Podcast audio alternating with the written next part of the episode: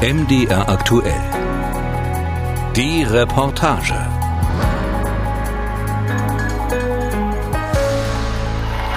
Marjorie Taylor Greene lässt sich von ihren Anhängern feiern.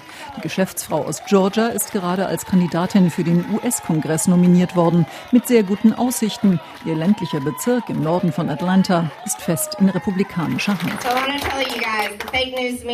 Die Fake Media, der Sumpf in DC, das politische Establishment hätten versucht, sie zu verhindern. Aber wir sind mehr als die. But there is definitely more of us than there is of them. Green ist Anhängerin der Verschwörungsbewegung QAnon. Q is a patriot and he's on the same page as us and he is very pro Trump, okay? Der Gründer der Bewegung, der ominöse Q, sei ein Patriot, der mit ihnen voll auf Linie liege und auch pro Trump sei, so Green in einem YouTube-Video von 2017, das sie inzwischen gelöscht hat. Green ist eine von über 70 republikanischen Kandidaten, die QAnon mehr oder weniger offen und intensiv anhängen und eine der knapp 20, die von den Wählern ihrer Partei bislang auch tatsächlich nominiert wurde. QAnon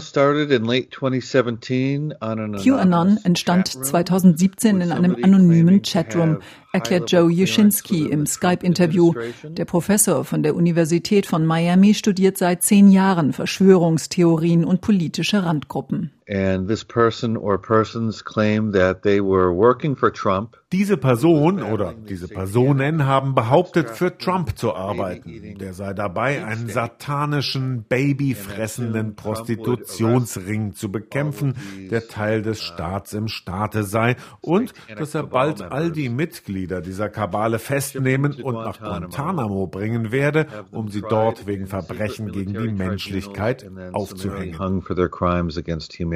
Das FBI stufte die Bewegung im vergangenen Jahr als potenzielle inländische Terrororganisation ein.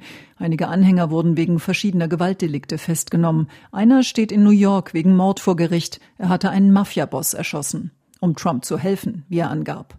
Verschwörungsexperte Juschinski warnt davor, QAnon als ultrarechts abzustempeln.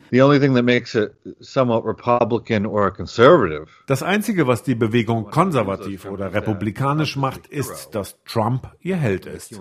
Aber die Republikaner an sich lieben die QAnon-Leute nicht. Im Gegenteil, einige von denen würden sie am liebsten aufknüpfen.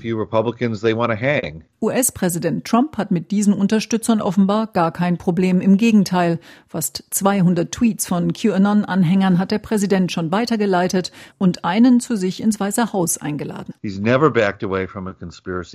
Er hat noch nie eine Verschwörungstheorie ausgelassen. Und der Grund ist, dass er eine Koalition von Leuten gebildet hat, die anti-establishment sind und einen starken Hang zu Verschwörungstheorien haben. Die haben ihn ins Amt gebracht und jetzt muss er mit ihnen weiter tanzen. Dass deshalb aber die gesamte republikanische Partei in Gefahr sei, von QAnon-Anhängern unterwandert zu werden, das glaubt Juschinski nicht. Marjorie Greene, die QAnon-Kandidatin aus Georgia, sieht das anders. Wenn die Republikaner im Herbst gewinnen wollten, dann müssten sie auf Politikerinnen wie sie hören. Sie spreche für die schweigende Mehrheit.